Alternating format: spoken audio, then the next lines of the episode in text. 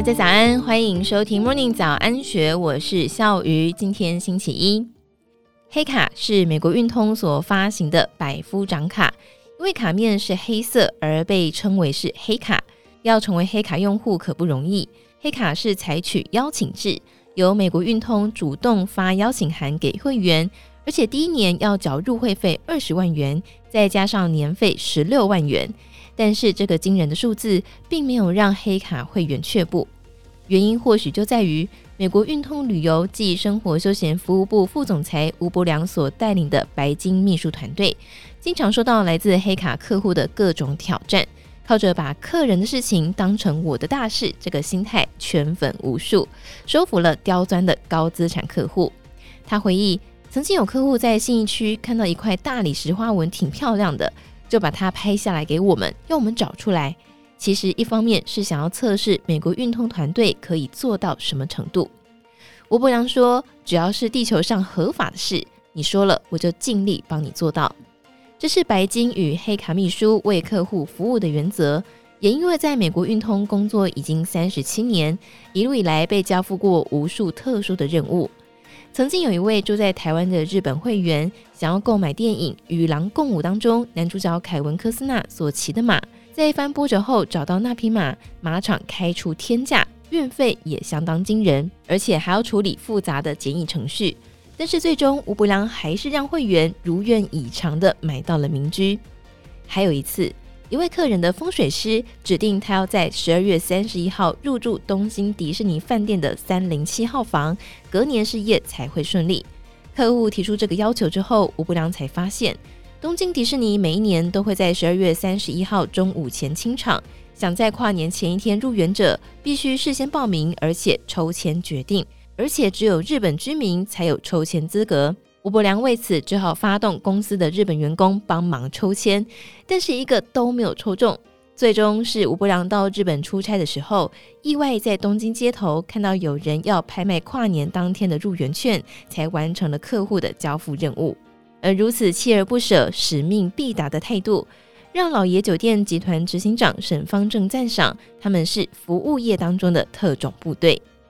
不过，如果只是以完成客人交办的任务就满足，这并不符合吴伯良的标准。他分享，面对顶级客户，言听计从并非上策，应该主动联络和关心，不是只有完成交付的任务，要进一步提出建议，才能够让客户有感，甚至变成铁粉。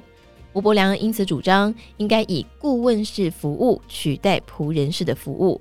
为了提供顾问式服务，白金秘书会详细记下每一位客户所提出的所有需求与回馈，也会善用其他顶级客户所提供的反馈。举例来说，某位客人到一家餐厅吃过饭之后，秘书会主动询问用餐的细节，客人提供的反馈，从哪道菜好吃、交通是否方便、服务如何，这些细节都是很珍贵的资讯。一方面可以得知客人的喜好。而另一方面，也可以当做给下一位客人前往用餐的参考资讯。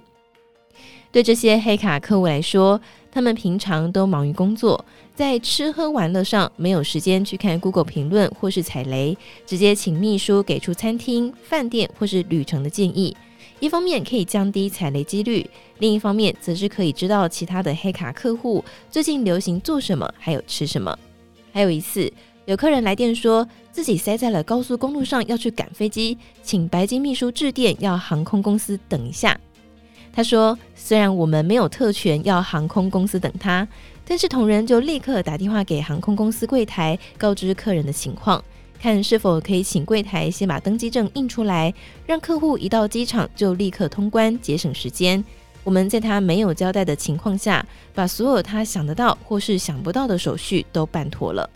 对吴伯良来说，这样的服务才有可能打动客人。过去主修观光系的吴伯良，毕业后第一份工作是夏威夷领队。半年之后，在因缘际会下加入美国运通，开拓商务旅游市场。做了将近四十年的服务业，他将一路上的心路历程集结成书，透过出版书籍。服务革命，美国运通的百年从心哲学，打造高价值团队的三十九堂课这本书籍，他希望让服务业的从业人员能够为自己感到骄傲。吴伯良说，他出书的初衷是因为以往大家都觉得服务业是一种上对下的行业，客人在上，服务业在下。但是这几年开始有转变了，他觉得很棒。其实服务业，他认为不只是客人叫你做什么就做什么，好像矮人一截。服务业其实是很迷人的行业，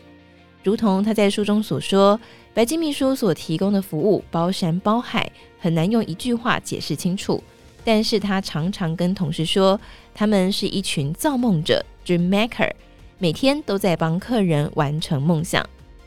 以上内容出自《今周刊》数位内容部，更多精彩内容欢迎参考资讯栏。如果有任何想法，欢迎你留言告诉我们，或者是加入 Discord 讨论群组。另外，也欢迎你订阅《今周大耳朵》的频道，以免错过我们最新的节目。祝福你有美好的一天，我们明天见，拜拜。听完 Podcast 节目，有好多话想分享，想要提问却无处可去吗？别烦恼了，现在只要点击资讯栏下方的 Discord 社群平台连接，输入昵称就可以立刻问问题，与主持人互动哦。让我们一起在学习的路上不孤单，等你来加入。